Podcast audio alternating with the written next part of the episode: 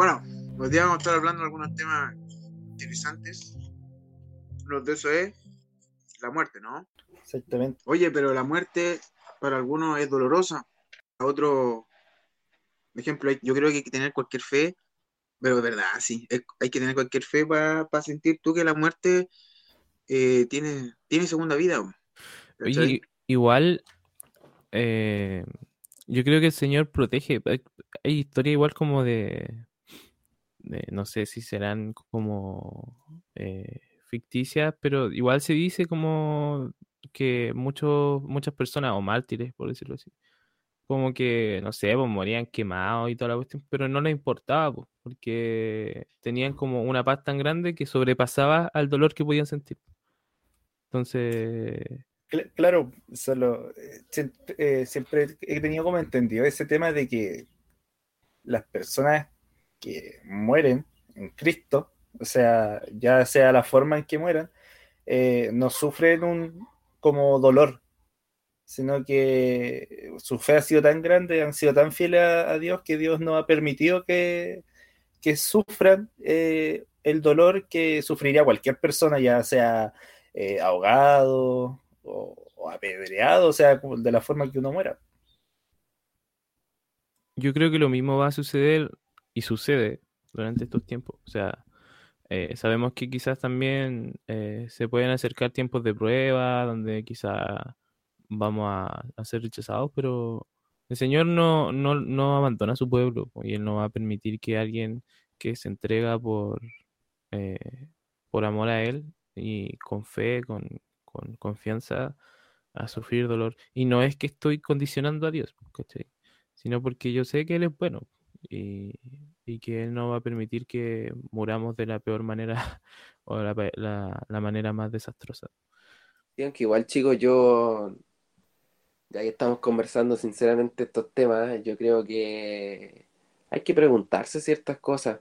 Eh, porque pienso en Jesús cuando murió. Jesús cuando murió realmente murió con dolor, murió murió mal, porque pero es, que es distinto, no podemos compararnos con Jesús porque Jesús murió con el... De hecho, eh, Jesús no murió por, por el dolor. Murió por un infarto. murió, no, sí, Jesús eh, murió por el pecado del mundo, por eso murió. eso fue lo que mató a Jesús, más que el dolor, cualquier cosa, eh, él murió por la, el peso que tenía en su cuerpo, en su corazón, en todo, o sea, estaba destrozado internamente por, el peso del pecado. Y de hecho eso dice como el Espíritu de Profecía, que no murió por, por ¿cómo se llama esto? Por, el, dolor, por, nada físico. Claro. No murió por nada físico. Pero igual, chico, en ese, en ese aspecto, igual el capítulo que la hermana Elena habla de eso, especifica que fue tanto el peso del pecado que en el cuerpo de Jesús le pesó tanto que el, su corazón como que explotó. ¿Sabían ustedes eso, no? Le, le dio un infarto, y así murió. Algo tenía entendido de ese tema. Voy a tener que buscarlo, nunca lo he leído. Murió todo todos los días se aprende algo nuevo, todos los días se aprende algo nuevo. No, está bien. Fue tanto el peso del, del pecado que fisiológicamente se le rompió el, el, corazón a Jesús. Me acuerdo que una vez mi tía predicó sobre este tema y cuando dijo eso realmente se puso a llorar mal en la predicación y fue súper súper emocionante, pero en realidad eh, yo me, me pongo a pensar si Jesús vivió eso nosotros somos como los que compartimos los padecimientos de, Cristo. Pues en este caso, nosotros vamos a morir realmente, no sé, pues, la gente que era mártir realmente murió sin sufrimiento. Esa, esa es mi pregunta. Realmente nosotros podemos asegurar que la gente que fue mártir, fue mártir, eh, murió sin sufrimiento. Mira, yo no, no puedo asegurar nada, pero sí sé que eh, una persona que tiene tanta paz en Dios eh, va, a sentir eso más que cualquier tipo de dolor. Yo creo que con el solo hecho de que, ejemplo, de del tiempo de los valdenses hacia adelante, que los tipos cuando, ejemplo, eran quemados o eran ejecutados, morían cantando. Sí, pues. Hay, hay escritos que dicen, no sé si serán así como eh, escritos de profecía, pero habla sobre eso igual, pues sobre los mártires, eh, sobre esa paz que sentían al morir, o sea, no les importaba nada. Podía ser la peor muerte, pero estaban gozosos porque sabían que iban a ver pronto a su Salvador. Los locos eh, cantando salmos ahí eh, en el fuego eh, es como, no sé, igual es como fuerte, sí, la, escena. sí, y eso que morir quemado se supone que es como una de las muertes más dolorosas. Sí, podría ser hasta como una tranquilidad para ellos porque ah, ya morí en Cristo. Hay una tranquilidad de que si se van, o sea, te vaya, o sea, Dios te llama al descanso, lo hiciste en su nombre, pues, o sea, haciendo cosas que Él de verdad quería, que Él te, te mandó a hacer. Entonces, como ya, hasta aquí llegué y, y, listo, pues, o sea, y gracias.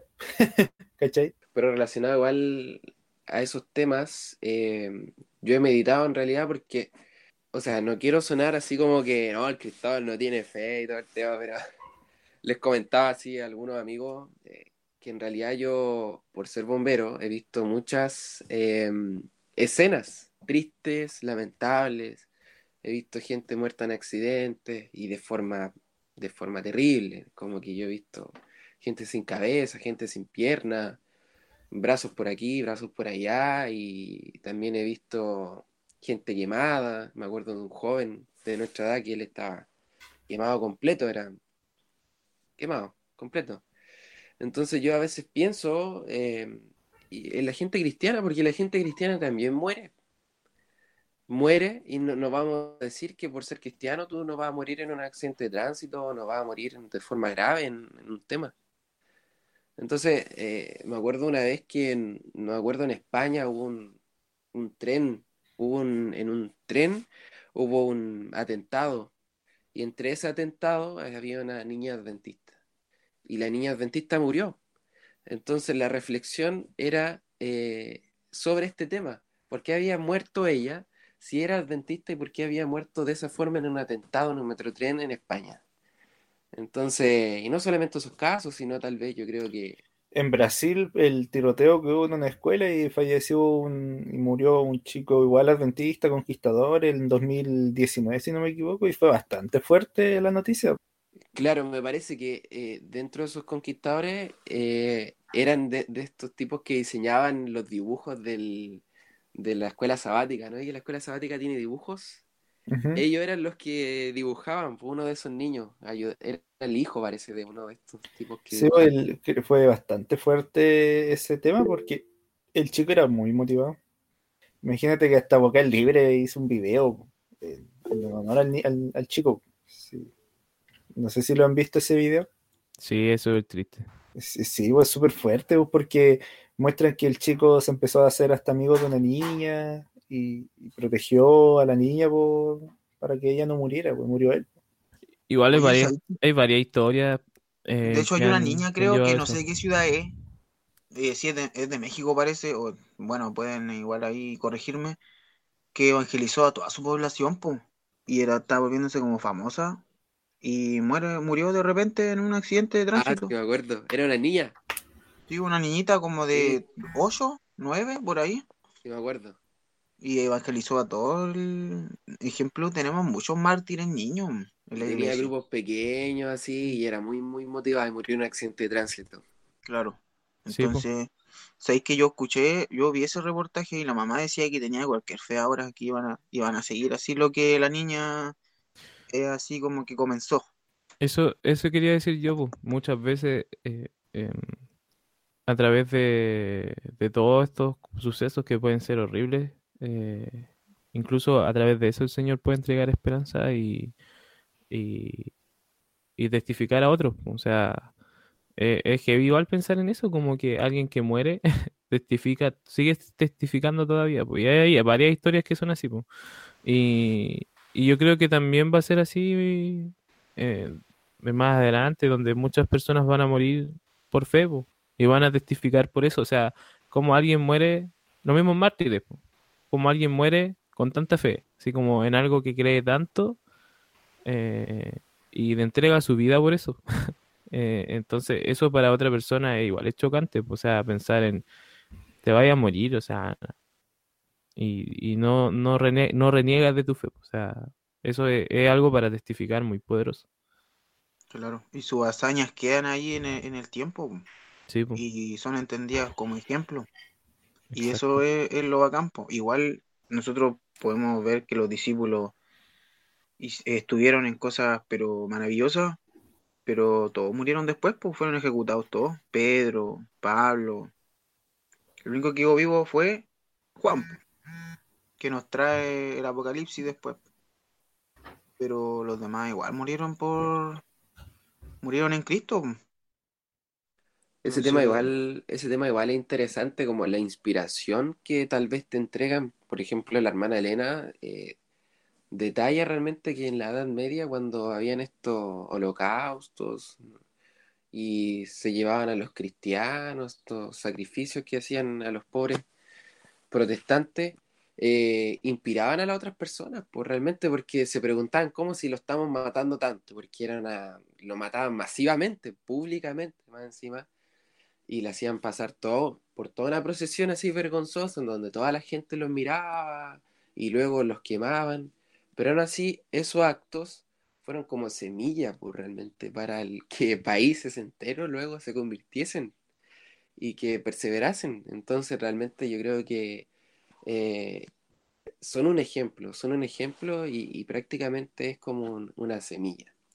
Y hablando sobre esos temas, me puse a pensar en, en algo que pasa en la naturaleza.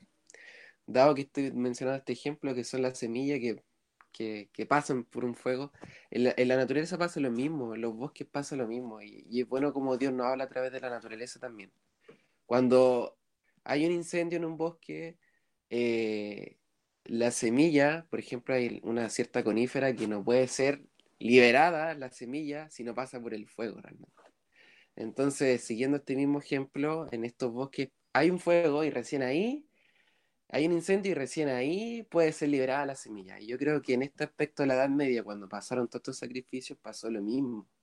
Pasó lo mismo que pasa en la naturaleza, en este tema que le estoy comentando, y realmente ellos fueron semilla, porque actualmente nosotros podemos abrir los libros de la mano Elena, leer eso, y realmente es de, para nosotros es un ejemplo claro, realmente inspirador Oye, pero sin estos mártires la Biblia no hubiese llegado a nuestras manos ahora. ellos son como la transición de, nuestra actualidad, de la palabra del Señor, eh, y con, el tiempo, ejemplo, cuando estaban los escritos. Porque si ellos no hubiesen, no sé, eh, colaborado y luchado por porque nosotros podamos tener una libertad de creencia y poder leer eh, las escrituras que claramente en ese tiempo estaba prohibido leerlas. Es, muy, muy, hay mucha carga en la Biblia, yo, yo, yo, yo creo y siento que murió mucha gente para que nosotros podamos leerla y tengamos fe y esperanza y que no la leamos. Yo creo que es como que, nosotros tenemos que darnos cuenta de eso. En la historia bíblica igual pasa lo mismo. Yo creo que por, estoy pensando en el ejemplo eh, de, de, Esteban. ¿Se acuerdan de la historia de, Esteban, supongo, cierto? Sí, el hombre que murió a eh, apiedrado. Murió apiedrado, pero igual eh, podemos ver el ejemplo claro ahí, porque igual respondiendo a la pregunta que habíamos hecho inicialmente sobre el tema de si acaso la gente moría con sufrimiento o no, eh, ¿ustedes creen que Esteban murió así como realmente sufriendo y mal? Así como terrible. Porque lo estaba haciendo apiedrado, imagínense, ¿no? Con unas piedritas chicas, se me imagina. No, pues si todos fueron, fue un buen grupo que le, lo mandó a piedrar. De hecho, yo recuerdo cuando están en, la última parte, parece, cuando él ya está muriendo, eh, ve los cielos abiertos, pues ve, a Jesús. Entonces el loco muere como, como inspirado. Pero esa historia igual sería lamentable hasta cierto punto si llegase hasta ahí. Pero no sé si ustedes acuerdan a quién inspiró esa historia igual después a futuro. ¿Se acuerdan más o menos o se les viene a la mente quién, quién era el, quién estaba ahí también mirando lo que estaba pasando. Que en ese entonces no era cristiano, obviamente. Así cristiano creyente en Jesús. Pablo, Saulo. Saulo, Saulo estaba ahí, entonces igual yo recuerdo haber leído a la, hermana Elena mencionando que eso igual impactó a, a, a Saulo antes de que tuviese ese encuentro con Jesús personal. Entonces, ahí está lo mismo que hemos estado conversando todo el rato, que ese tipo de actos son la semilla para que otras personas realmente conozcan de, Dios. La semilla. Dirigida la definición de semilla. Sigo porque mucha moría un mártir, salían más, moría otro, salían más, como que se multiplicaban, pero no. O sea, igual la pregunta, igual nosotros podemos hablar de muchos de ellos, pero la pregunta es ¿qué, estamos, haciendo nosotros? ¿Qué estamos haciciendo nosotros para, para poder sembrar esa semilla? Porque imagínate, no llegase a pasar algo. ¿Qué, qué, qué marcado vamos a dejar?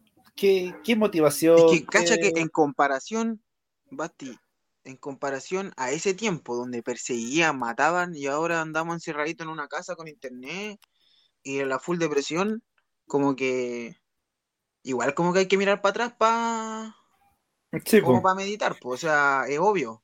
Y, ahora tenemos el paso más libre, porque antes los perseguían, es más cuático.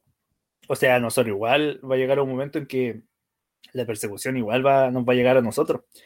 Pero en ese tiempo eh, en cualquier momento era peligroso predicar eh, la palabra de Dios de una manera distinta, o sea, no como, como lo tenían estipulado, ¿cachai? Ahora, claro, te pueden decir miles de cosas, todo, pero a ese punto en que te lleguen a, pegar o que te persigan para matarte, aún no estamos en ese tiempo y tenemos las redes sociales para poder eh, sembrar esas semillas, dejar una marca dejar una marca en los jóvenes, dejar una marca en los adultos, porque también eh, hay muchos adultos que necesitan de la palabra de Dios y nosotros, ¿qué, qué, podemos hacer? Por ejemplo, como decía la lección, ah, bueno, para los que nos escuchan ahí, eh, nosotros nos extendimos de, de la lección. Así que, eh, ¿cómo logramos eso? Ese nivel de, de confianza en el Señor para que podamos, eh, claro, aquí dice dejémoslo, pero... pero Ya, pero esto estamos entre amigos acá, pues igual es el problema?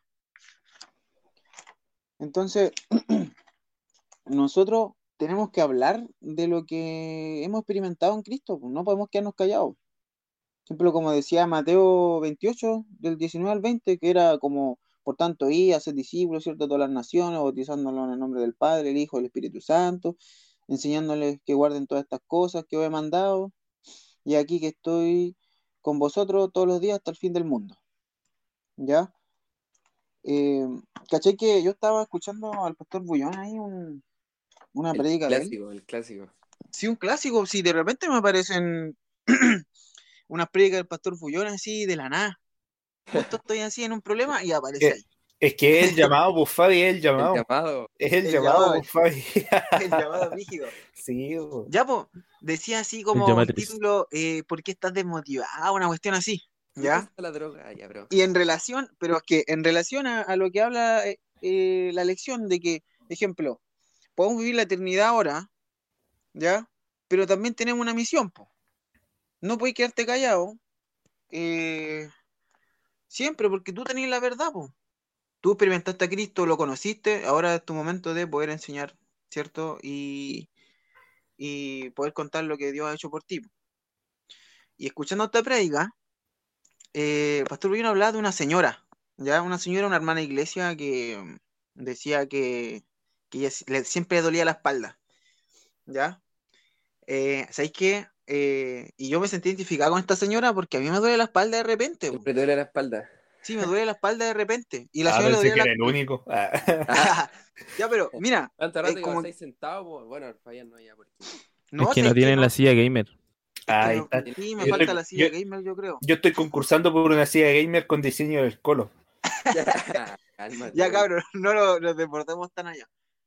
Entonces, pasa que esta señora le decía al pastor Bullón que que orara por ella. Así como, pastor, por favor, eh, necesito que ore por mí. Siempre. Y el pastor oraba por ella. Y era. Pero un día el pastor dijo que estaba de camino como a visitar a una hermana que el esposo se estaba muriendo. Así ya estaba en el hospital, ya. terminal, terminal. En lo último, ya, en lo último, sí, terminal. Y otro hermano que estaba enfermo en una casa. ¿Ya? Entonces, mientras iba para allá, apareció la señora, la señora le decía, eh, pastor, me duele la espalda, me duele la cabeza, no, puedo dormir en la noche, no sé qué me pasa. Y, le decía, pero yo tengo que ir a ver a, una, a hermanos que están enfermos, ¿tú estás bien? Le decía, ¿tú estás bien físicamente? No, no estoy bien, me duele la espalda, decía. El pastor le dice, ya, mira, me voy a juntar contigo, pero mira, te toma, te paso el número y la dirección donde vive esta hermana, necesito que tú ores por ella y yo oro por la persona del hospital. Ya, pues la señora dijo, ya, ok, y nos juntamos después.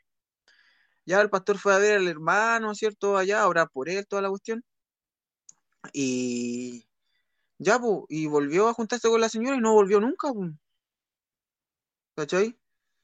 Y dijo que un día miércoles que le tocaba, que el miércoles igual no, se juntan alguna iglesia, bueno, la mayoría. Oración, sí, bueno, es que con la pandemia se ha perdido un poquito ese. Pero por Zoom, pues, viejo. Por Zoom, pues, claro. Eh, y ahí estaba la hermana sentada, dijo, estaba sentadita ahí, y le dijo, hermana, perdone, ¿qué le pasó? Yo, yo no, me la esperé y no llegó nunca. Dijo, no, dijo, es que vi tanto el dolor de las personas que, que me quedé orando como dos horas, dijo, con, con los hermanos ahí, por la persona enferma ahí, porque vio que, que había mucho más dolor, pues, en las demás personas. Entonces ahí la hermana se dio cuenta que, que había que predicar también, pues, no solamente enfocarse en uno mismo. Y dijo, y dijo también que ese día durmió todo el día, así, como que por fin pudo descansar. No le dolió más la espalda la cabeza. ¿Cachai? Entonces, ese ejemplo lo llevo como a la lección, la parte final, que decía que nosotros tenemos que también preocuparnos por los demás. Pues. Hoy en día, yo sé, la Giselle de repente me, me decía, pero ¿cómo podemos ayudar a los demás si estamos en pandemia y no voy a ir a visitar, ¿cachai? Igual es un desafío, pero igual se puede hacer, pues loco.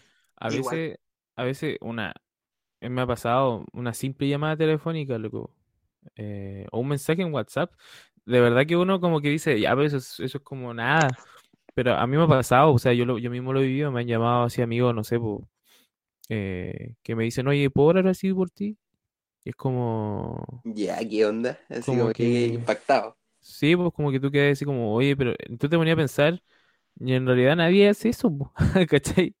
Nadie te llama así como para decirte, oye, eh, quiero hablar por ti hoy día, quiero saber cómo estás, cómo te sientes, cómo estás espiritualmente. O sea, obviamente, no sé, pues uno como que conversa esas cosas con sus amigos más íntimos, ¿cachai? Por ejemplo, no sé, pues cuando el Fabi me viene a ver, no sé, pues yo puedo conversar con él esas cosas. Pero así como que alguien, un amigo tuyo, como quien quizás no ves siempre, te llama y te diga, quiero orar por ti, quiero saber cómo estás espiritualmente, qué puedo hacer por ti, si te puedo ayudar en algo. Esa cuestión ya es como, como que tú igual quedáis así como, como para adentro. Y, y, realmente eso tú sabís que es de Jesús, ¿cachai? Que está preocupado por ti y, usó a esa persona como instrumento para, para, para ayudarte en lo que sea. Es que además imagínate que si eso te pasa a ti, que uno es cristiano, que igual está un poco acostumbrado a esto, imagínate, no sé, pues que que tú hagas eso con una persona que no es para nada cristiana y tú sabes que tiene sus problemas, yo creo que igual eso marca caleta. Mm, cachen que en el trabajo eh, yo voy como a, como a un lugar donde venden puras cosas así saludables y venden como brown y cuestiones. ¿Cómo se llama el local? Govinda, Govinda. Govinda, ya, ya. La Buena Govinda, Govinda máximo. Govinda. Me compré una hamburguesa. La hamburguesa final. Sí, y es como que ya dije, voy a ir un poco para los cabros. Porque tengo compañeros de trabajo, Y mucha traje así un poco, ya tomen cabros. Y los locos quedaron como felices, así, y el mejor, eh, qué rico, un chocolatito, te pasaste así, re felices, Y yo digo, ¿qué onda? Es como que, como que, no sé, me quedé pensando caleta de rato porque digo, son felices con un, con un chocolate. son felices con tan poco. Con tan poco, así como que sentí así como que, pucha, nadie les trae algo, un chocolate, algo para alegrar la vida. Qué un chocolate. ¿Cachai? Pero, eh, pero es que era una cuestión chica, y eran felices. Y dije, ¿qué onda? Dije, y, ellos no son cristianos. Es que. Imagínate que, que hablar de Dios, hablar de Dios es mucho más que un chocolate, que te alegre la vida. Es como un cambio de vida, de corazón, de, de estado de ánimo, de, no sé, de todo. Entonces de repente me digo, oh, a lo mejor... Es que capaz que esas personas han recibido igual, yo creo que poco amor a lo largo de sus vidas que no están acostumbrados, pues. Entonces cualquier, y esperan, están esperando, o dicen, pucha, ojalá hoy día sea un buen día.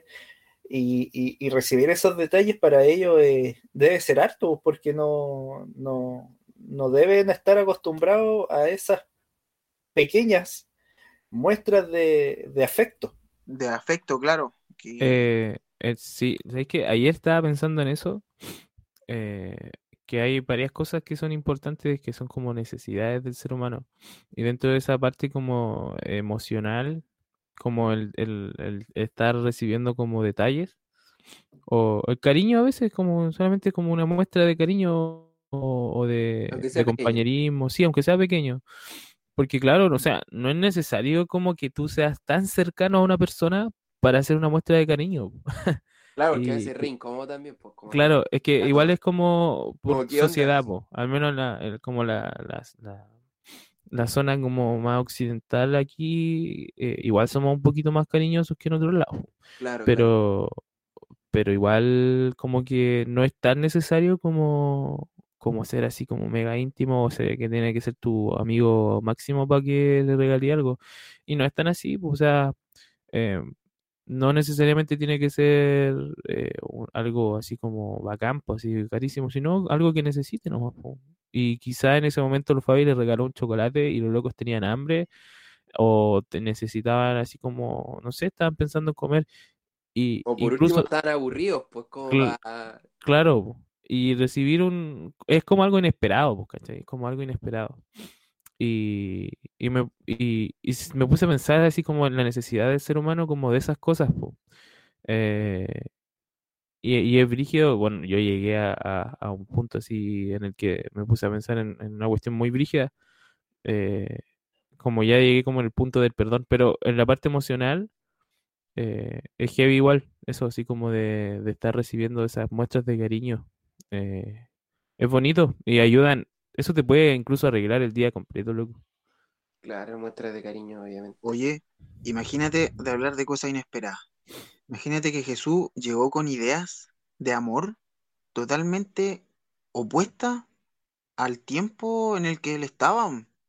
Yo creo que el amor de Jesucristo de abrazar, de, desearte lo mejor, de, sanar, eh, en este tiempo eh, mucha quizá sería como más empática la cosa, pero en ese tiempo llegó con ideas así de amor, de ayudar a los demás, ¿cierto? De ayudar a las mujeres, que en ese tiempo era como... Sí, eran consideradas de otra forma. Cultural, culturalmente... Los enfermos en ese tiempo, socialmente... No eran nada. Eh, Sí, socialmente eh, Jesús rompió muchas muchas reglas, o sea, era acuático. Jesús, Jesús fue un revolucionario en su tiempo. Sí, pues. Y, y sabéis que el, otro día estaba pensando, me puse a ver con la Dani el, capítulo 6 de, de Chosen. No sé si, la, si todos aquí la han visto, pero, pero esta serie... Spoiler, cuidado. No, no, no, cuenta, cuenta sobre la historia de Jesús y no voy a spoilear, solamente quiero hablar sobre el contexto, sobre el contexto social. Eh, porque es como, es como cuatro, yo pensaba, en esos tiempos imposible que esto pudiera, pudiera haber ocurrido. Pero si Jesús, no sé, pues estaba así como solamente con su grupo en un lugar donde no había nadie más mirando, yo creo que Jesús no tenía problemas, pues, o sea, eh, que, no sé, pues, una, una mujer, no sé, pues, de sus seguidoras entrar a, a, su tienda a pedirle perdón, ¿cachai? O no sé, pues estuvieran eh, jugando, haciendo cualquier cosa, tirando la talla o abrazándose. Eh, o que una mujer abrace a un hombre, no sé, pues cosas así, pues, ¿cachai? Esa, como que yo decía, yo creo que a Jesús no lo hubiese importado, pues, ¿cachai? Pero socialmente, culturalmente, esa cuestión era como aberración, pues. Sí, Entonces, es cuático pensar que Jesús no vaya, va más allá de todas esas barreras sociales, culturales. Claro, rompe esquema. En todo caso, igual este tema de, si lo llamo al, al, tiempo actual, ese tipo de cosas que hizo Jesús, yo creo que eh, actualmente como que pegarían fuerte en la sociedad porque nosotros igual estamos acostumbrados a, a la producción, pues no sé, estamos acostumbrados a que el produce más y el que es más frío y el que trabaja más es el mejor. Pues. Entonces, como. Estamos un tiempo más egoísta. Nos despreocupamos de ese tipo de cosas. Por ejemplo, temas así como que cariñosos, chao, ¿qué estoy haciendo? Si tengo que seguir trabajando. Como que. De hecho, a uno le pasa cuando un amigo dice, juntémonos. No, estoy trabajando, ¿cachai? Como que. Ah, no sé, no sé yo, bro, pero. Pero yo no hago eso. Ah. ah. Oye, pero. Ah, Cristóbal, como pero Lo que hacemos. ¿Qué onda, Cristóbal? lo que hacemos, me he dado cuenta que lo que hacemos queda en el corazón de la gente. es como que cuando tú veís a un viejo de la micro, compadre de la micro, te trata mal y toda la vida te vas a acordar del viejo de la micro 7 de pesado. sí, loco. Así como, oh, el viejo pesado de la micro de la 7. Y lo, lo, peor es que su cara, su cara te queda marcada en la mente por hacer algo malo. Y a veces alguien hace algo bueno y te olvidas al tiro, loco. Sí. Imagínate que nosotros seamos más malos, o sea, a lo mejor capaz que nosotros tengamos cosas que a la gente le desagrade y la gente se va a quedar con la idea toda la vida de, nosotros en ese punto. Sí, pues sí pasa, pasa. Entonces, nosotros tenemos que igual eh, tener cuidado y, y, a nosotros mismos, analizarlo si, si hay algo que, que es tóxico de nosotros, porque capaz que en vez de, estar compartiendo la palabra de Dios, todo lo contrario estamos haciendo eh, la misión del, del, de abajo. Tenemos que marcar la diferencia, pues si es impresionante que, que uno como cristiano muchas veces marca la diferencia entre muchas personas. Eh, no es por jactarme ni nada. Ah. ya cálmate, oye. Ah, no, pero mira, yo, mi, mi familia por parte de, de papá, eh, mi, hermano y, yo somos los, o sea, en realidad yo, por parte de papá, o sea, mi familia lo sea. Yo soy el único adventista y tengo 26, somos 26 primos. 26 primos, tengo 10. Caleta, caleta. Sí, son 11 hermanos y tengo. No no, hay, no, hay, no te he visto el número de, de mi familia. 11 hermanos, pues imagínate. En, mi, familia igual son 11 hermanos. Ya, ¿qué onda? Pero mi, mi abuelito, mis abuelitos tuvieron en total eh, 14 hijos. Solamente que murieron 3 cuando eh, los, sus primeros meses de vida. Oh, y, y, las cosas, la cosa es que eh, mis tíos, algunos tíos le han dicho a mi, a mi mamá más que nada, que nosotros somos uno es distinto, ¿cachai? En comparación a, los otros primos, eh, nosotros somos distintos en, forma de ser, cómo nos expresamos, cómo hablamos, ¿cachai? Eh, las cosas que hacemos, eh, hemos, nos hemos dado cuenta, yo me he dado cuenta que uno marca la diferencia en, las cosas que uno hace, ¿cachai?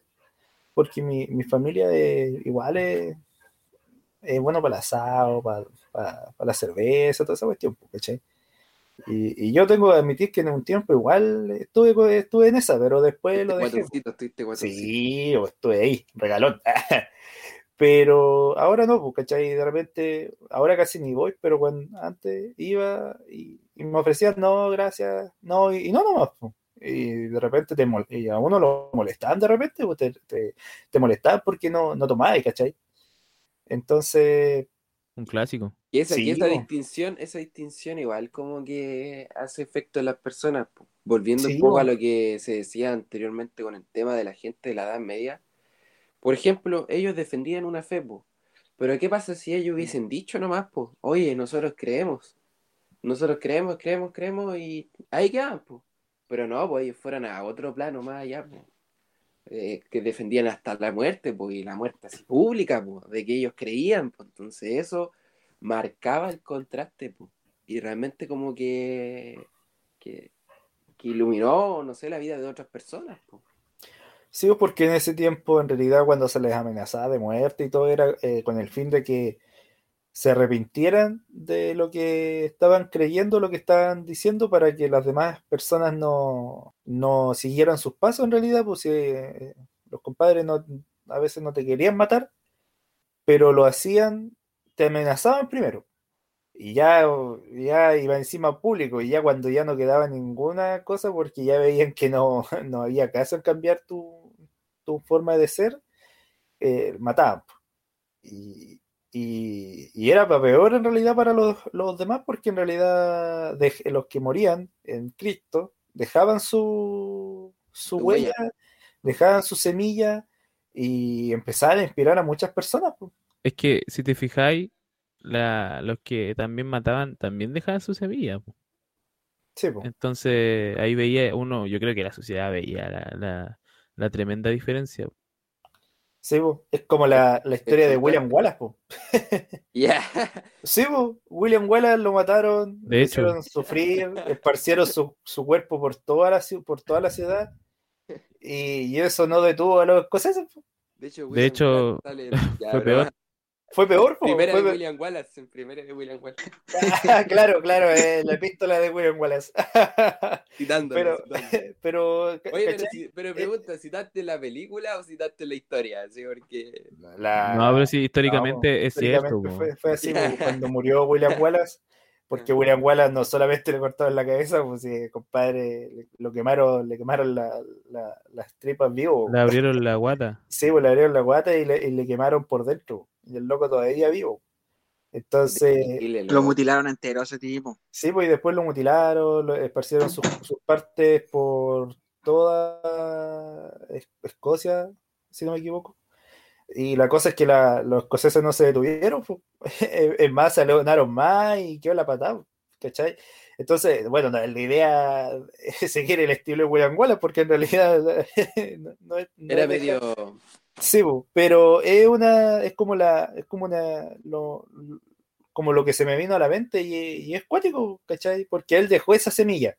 No es la semilla que nosotros debemos dejar de guerra, pero es como un ejemplo de que nosotros tenemos que dejar la, semilla de, motivar a las personas de, de, creer en Cristo y no solamente dejar que las personas crean en Cristo, sino que después esas personas también puedan evangelizar, porque nada sacamos de que, ah, ya, se bautizó esta persona, listo. No, pasó por el agua.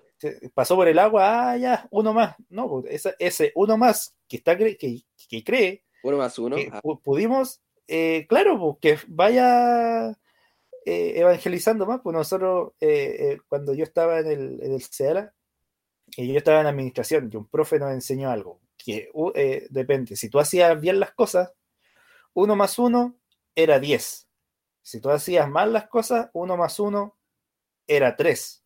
¿Por qué? Porque si tú hacías mal las cosas, eh, no sé, pues, atendía a una persona, esa persona le, otra. le iba a decir a una persona y esa persona a otra persona y ahí iba a quedar. Pero si tú hacías bien, bien tu trabajo, a la persona que tú eh, atendiste, hiciste bien las cosas, esa persona le iba a decir a, a nueve personas más. ¿Cachai? Oye, oye, Bastián, yo respondiendo a lo que decía Alfayán, cuando a veces uno mete la pata y es como que la gente justo te conoció y te vio cuando metiste en la pata y ya oh, un clásico, clásico, clásico viejo. todo lo hacís bien y justo cuando te equivocáis, todos te miran. Como que sí, como que lleváis una vida plena y justo ahí tuviste un mal día, hiciste algo y, todos te ven, todos te ven, todos te miran y quedaste con la imagen y, creaste esa imagen en ti. Oye, una vez, una vez me pasó a mí con tiempo atrás en la U. Yo había tenido un día pero terrible, pues ya estaba muy estresado, ¿no? Estaba mal. Era un tiempo súper así de estrés. Y me puse a discutir, pues así, pero no a discutir fuerte, pero a discutir con una, con una niña, pues, con, con mi amiga. Y justo estaba ahí en eso discutiendo, igual, así como, ya, pues ya estoy cansado de todo el tema y llega una chiquilla que nunca antes yo la había conocido y justo me conoció en ese momento. y después pasó el tiempo y una vez eh, le dice a mi amiga a la con la cual yo estaba discutiendo, le dice, oye, ¿qué onda ese tipo? Está un poco loco. Y yo quedé así como, oye, si fue, fue justo en ese momento nomás, así, y la loca me tachó así, pero te juro, así para siempre. Creo que Cristóbal ahora es el loco de la... Ah. El peor, así, el, el loquito. El loquito. Después creo que todo el lado dicen, oye, ¿cómo él puede ser eh, dirigente? oye, sí, qué onda ese loco sí, la, la, impresión, loco, que damos de repente, por eso igual yo creo que es importante siempre, hoy sé que esa cuestión yo... Mantener la lo digo, yo trato de decir siempre, ya, a ver, e, es súper es súper chistoso porque a, mí, a veces hasta mi familia se ríe, pero yo digo, ya, a ver, ¿qué puedo hacer? Como cuando se presenta una situación, pues, y yo siempre digo, ya, ¿qué haría Jesús? y a veces con cosas chiquititas, cosas chiquititas, loco, y siempre digo, ya, ¿qué haría Jesús en esto? Y trato de, de pedirle ayuda en eso. Y, y esa es la lucha más grande de que Jesús tenía esa, esa comunión tan grande con el Padre que siempre hacía lo correcto. Y diferente. Exacto, y era distinto. Y creo que eso mismo tenemos que llegar nosotros, o sea, de, pensar siempre cuál es la voluntad de mi Padre respecto a esto. ¿Qué quiere Jesús que yo haga con esto? Que tengo en mis manos ahora, que puede ser una situación negativa, ¿cómo la puedo pasar a ser positiva? Eh, entonces, es cuático. Oye, es, bien... es cuático porque yo veo que el Señor, bueno, Jesús, en los momentos de dificultad, reaccionaba de una forma súper así, como sencilla, pero a la vez difícil. Ejemplo, tú, si estás con alguien que te está insultando, diciendo cosas, eh, tú te enojáis y capaz que tú hasta te pongáis a pelear o, o mirís feo, pero tú veis que el Señor como que trata de calmarlo y sonríe, ¿cachai? Entonces, cuando yo estoy en algo, digo, ¿qué haría Jesús? o algo así, digo, puta, el Señor hace cuestiones que a mí me cuestan, pues yo tengo un carácter fuerte, ¿cachai? Como así. Pero es verdad, pues. Es verdad, el Señor a veces agacha al moño, es que... agacha al moño, ¿cachai? Sí, sí, pues sí. Eh, eh, es difícil, sí. Es que lo que pasa es que, claro, va contra todo lo que nosotros realmente hacemos. Pues, o sea, Estamos generalmente. estructurados culturalmente, como nos han criado, como nuestros padres nos han enseñado, como han reaccionado nuestros papás, nosotros. Mm. Eh, espiritualmente, por ejemplo, ese pecado que está como irraigado también, siempre nos hace actuar mal. Pues, o sea, eh, si estamos en una situación de estrés o algo que nos, nos desagrada, pa, reaccionamos mal, ¿cachai? O hablamos mal. Como una, bombita de tiempo. Claro, pues, entonces, para que esa bombita de tiempo... de hecho, eh, como que la gente que está al lado tuyo es como que... O sea, yo, yo me he visto diciéndolo realmente cuando veo que un amigo tiene un carácter ahí más o menos, como no le digamos nada, porque al final capaz que este loco explote, así como que incluso te cuidáis de decirle algo. Así. Claro, y al final igual eso mismo también, de tú no eh, eh, por decirlo así, buscarle la pelea a alguien que tú sabís que, no sé, pues tiene, tiene un carácter más fuerte, también es, algo que yo creo sano, pues, ¿cachai? O sea, algo que, que tú decís, con esto yo puedo, por ejemplo, una, una situación que quizás pueda ser negativa, hacerla positiva, pues, ¿cachai? es lo más llevadero. Mm. Mm, no, que... Sí, pero igual uno tiene que cuidar en los actos realmente porque la gente... Mira, voy a contar algo. Cuando yo conocí al Fabián fue chistoso porque ya si hubiese sido otro, tal vez lo hubiese marcado y lo hubiese encasillado así como este loco tiene problemas. Porque yo, ya. yo conocí al Fabián, ¿sabes cómo? Fue súper chistoso. Este loco está mal, dijo el Sí, algo así. Está, mal, Venía recién llegando a la U el año 2017. Estás mal, bro. Fabián tenía el pelo largo en su tiempo. Entonces eh, estaba en la biblioteca con mis amigos y estaba el Fabián ahí. Yo no sabía que se llamaba Fabián en ese entonces. Y, y el Fabián estaba sentado y de repente mis amigos me dicen, oye, vamos a conocer al Fabián. Y yo no tenía ni idea. Y, y ahí el Fabián como que me dice, hola, ¿cómo estáis? Y, em, ¿y ¿sabes lo que empezó a hablar? Empezó a hablar de marihuana. Y el loco estaba hablando de marihuana y de droga y todo el tema. Y me encima cuando tenía el pelo largo tenía la pinta de que el loco sí se fumaba sus pititos, pues, ¿cachai? No. Pero es que además como lo decía, pues. Apariencia, apariencia, no, mal, mal, bro. Mal. No, no, está bien, que termine el, que termine el, cuento. Además, la talla, porque me decía, pues él decía, no, yo me voy a ir a fumar unos pititos, entonces yo le creí todo el cuento. Y, y al otro día me lo encontré en la iglesia, pues. Entonces dije, no, este loco está mal. Este loco está mal. Más encima me acuerdo que el Fabián se fue y no me dijo, esto fue broma. se fue nomás, parece que la Sarita lo llamó y yo quedé con esa impresión, pues. Claro que no, no conocía ahí el humor del Fabi, No, pues nada. No, conocía ahí el humor, pues. Y después lo vi en la iglesia y dije, no, este loco está mal, está mal. Eh, sí, es que al final en eso se basa también porque, por ejemplo, para mí fue distinto.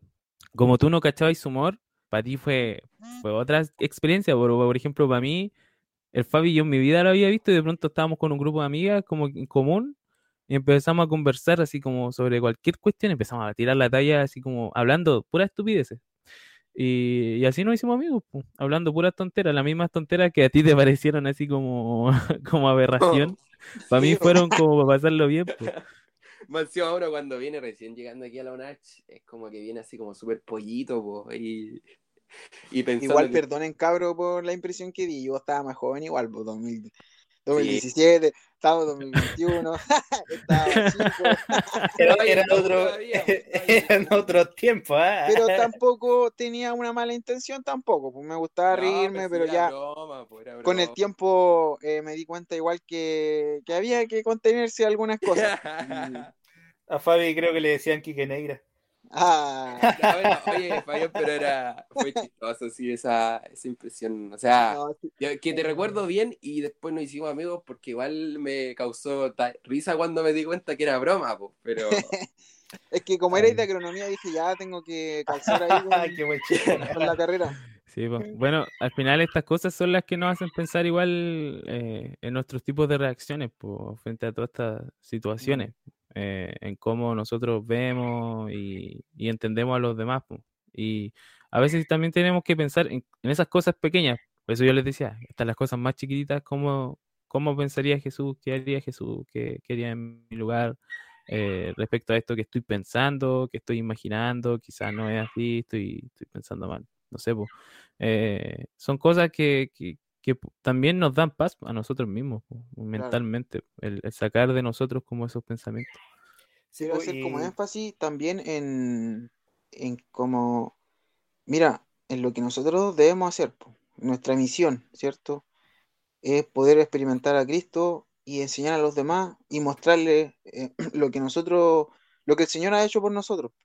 Pero también me gustaría hacer énfasis en que tenemos que pensar bueno, quien nos está escuchando, que pueda buscar a Cristo y lo experimente, porque muchas veces nos dejamos guiar por, lo que los otros hacen. Por ejemplo, yo voy para un lado de una iglesia y veo que el compadre, estoy analizándolo y veo que el compadre ya, a lo mejor tiene doble vida. Pero ese no es el objetivo. El objetivo de experimentar a Cristo no tiene que ver con, con lo que tú veas en los hermanos de la iglesia sino que tiene que ver con lo que tú estás experimentando. Con algo propio, con algo propio. Claro, porque yo experimento a Dios, Dios me enseña a hacer de tal forma. Y si yo veo que alguien está haciendo eso, mucha, ¿cómo reacciona Jesús? Con amor, con cariño, corregía de otra forma, conversaba con él, quizás a lo mejor tiraba la talla con los compares, pero llegaba al punto. Entonces, nuestra codependencia en Cristo tiene que ser igual personal, la experimentamos y nosotros después la traspasamos a otras personas, la compartimos, nuestra experiencia, eh, para que nuestra vida con Cristo sea genuina, porque no podemos tampoco vivir como en una apariencia eh, codependiendo, ¿cierto?, de los hermanos. Yo sé que somos seres sociales, pero al final la experiencia es totalmente personal. Pero yo creo que la vida no se puede basar en, la vida cristiana no se puede basar en esa clásica excusa que realmente es como que no es que los hermanos, los hermanos aquí, los hermanos allá, y por eso es como que estoy alejado. Es clásico. Recopilando todo esto que hemos hablado, pues, igual, bueno, nuestro tema principal era como el tema de cómo dejar como una huella, ¿cachai? Una marca y, dentro de todo lo que hemos contado, eh, de cómo dar una impresión, pues, ¿cachai? Cómo dejar una impresión buena a los demás en el mundo. No dejar e-, esa primera mala impresión que algunos podríamos dar, cambiar esa impresión y los que hemos dado una buena impresión de primera, mejorar aún más esa, esa forma para que la gente se pueda inspirar en, nosotros. Sí, pues. vayamos pensando siempre eh, cómo nosotros podemos generar paz, tranquilidad y, y, una buena sensación en las personas. Que cómo demostrar a Jesús a través de, cómo somos nosotros, como la primera impresión. Tratemos de siempre tener también cuidado con eso, porque a veces dijimos, bueno, la primera impresión quizás nos va a picar en un mal momento, eh, pero tratemos de tener cuidado con eso cuando conocemos a alguien nuevo o a alguien que no conoce incluso a Cristo, cómo nosotros nos vamos a mostrar cuando nos conozcan. eh, cómo nosotros vamos a actuar. A través de eso mismo nosotros predicamos. Entonces, eh, es bueno pensar en eso, tenerlo concientizado. Decir, yo quiero siempre tener una buena impresión, eh, quiero siempre mostrar una buena impresión a todas las personas que me conozcan porque yo quiero mostrar a Cristo. además, yo creo que esa es, algo mucho más fuerte que simplemente decirlo, porque, pucha, lo, que es el papel y, y, cuando uno habla soporta mucho, pero el hacerlo, el hacerlo yo creo que marca la diferencia. la es difícil, es difícil. Eh, por eso Claro, es un desafío que nosotros tenemos que tenemos de ahora en adelante, de, de poder demostrar el amor de Cristo, porque va, va mucho más allá de hacer algo, de hacer algo así como ejemplo que nosotros estemos conversando acá, o que alguien tome la lección, o que alguien predique adelante, mucho más que eso. Así es. Así que tenemos que eh, llegar a este consenso y decir, o sea, queremos mostrar a Cristo. ¿Cómo lo vamos a hacer? Tenemos que buscar las formas y la única forma de, lograrlo es pidiéndole a Cristo que nos transforme, eh, orar a Él, pedirle a Él siempre la ayuda para que... Yo creo, yo creo que es como tener contacto con Él porque al final... Uno, tener una relación estrecha con nuestro Jesucristo, o sea... Que uno empieza a imitar, por ejemplo, a sus amigos. A veces, por ejemplo, yo ya han pasado años de que siempre converso con el Fabián y como que a veces se me pegan sus palabras, pues como que destruido, heredado por el, porque converso con el Fabián, pues, ¿cachai? Entonces, sí, pues, esa palabra la inventamos hace, hace años. Yo creo que es lo mismo que pasa con el con Dios, pues yo creo que es una relación y uno tiene que cuidar esa relación, la verdad. Pero ¿saben qué, chicos? Yo creo que ya voy concluyendo el, el, el tema, es que actualmente la sociedad y los jóvenes y todos nosotros no necesitamos gente que esté viviendo dos vidas no necesitamos gente que esté el sábado en el púlpito, en la escuela sabática, en el culto joven, bien vestido. Actualmente la sociedad y los jóvenes necesitan gente que diga y haga. Y que sea, no sé, conforme a lo que uno dice, es lo que realmente son sus acciones. El otro día conversando con un amigo de agronomía, que el, chico, no quiere decir que los agrónomos son buenos para el deseo, pero en realidad como que parece ser así. Hay una relación, parece que es lineal. Entonces, eh, estuvo conversando conmigo el, este compañero y me decía, Cristóbal, si al final tú hablas de Dios, pero pensando la gente adventista, igual no tienen ni un brillo porque yo me lo encontré en cualquier carrete así, de gente de la universidad que yo sé que son adventistas, pero te juro, en muchos carretes me lo he encontrado y es como que les da vergüenza, así como que uno los vea y todo, y como que se tapan, pero ahí están, siempre, siempre, siempre. Entonces al final ¿A qué voy? ¿A, qué voy? Que esas acciones de esas personas, en vez de traernos beneficios a la sociedad, a la vida, a la sociedad cristiana, lo único que hacen, la destruyen.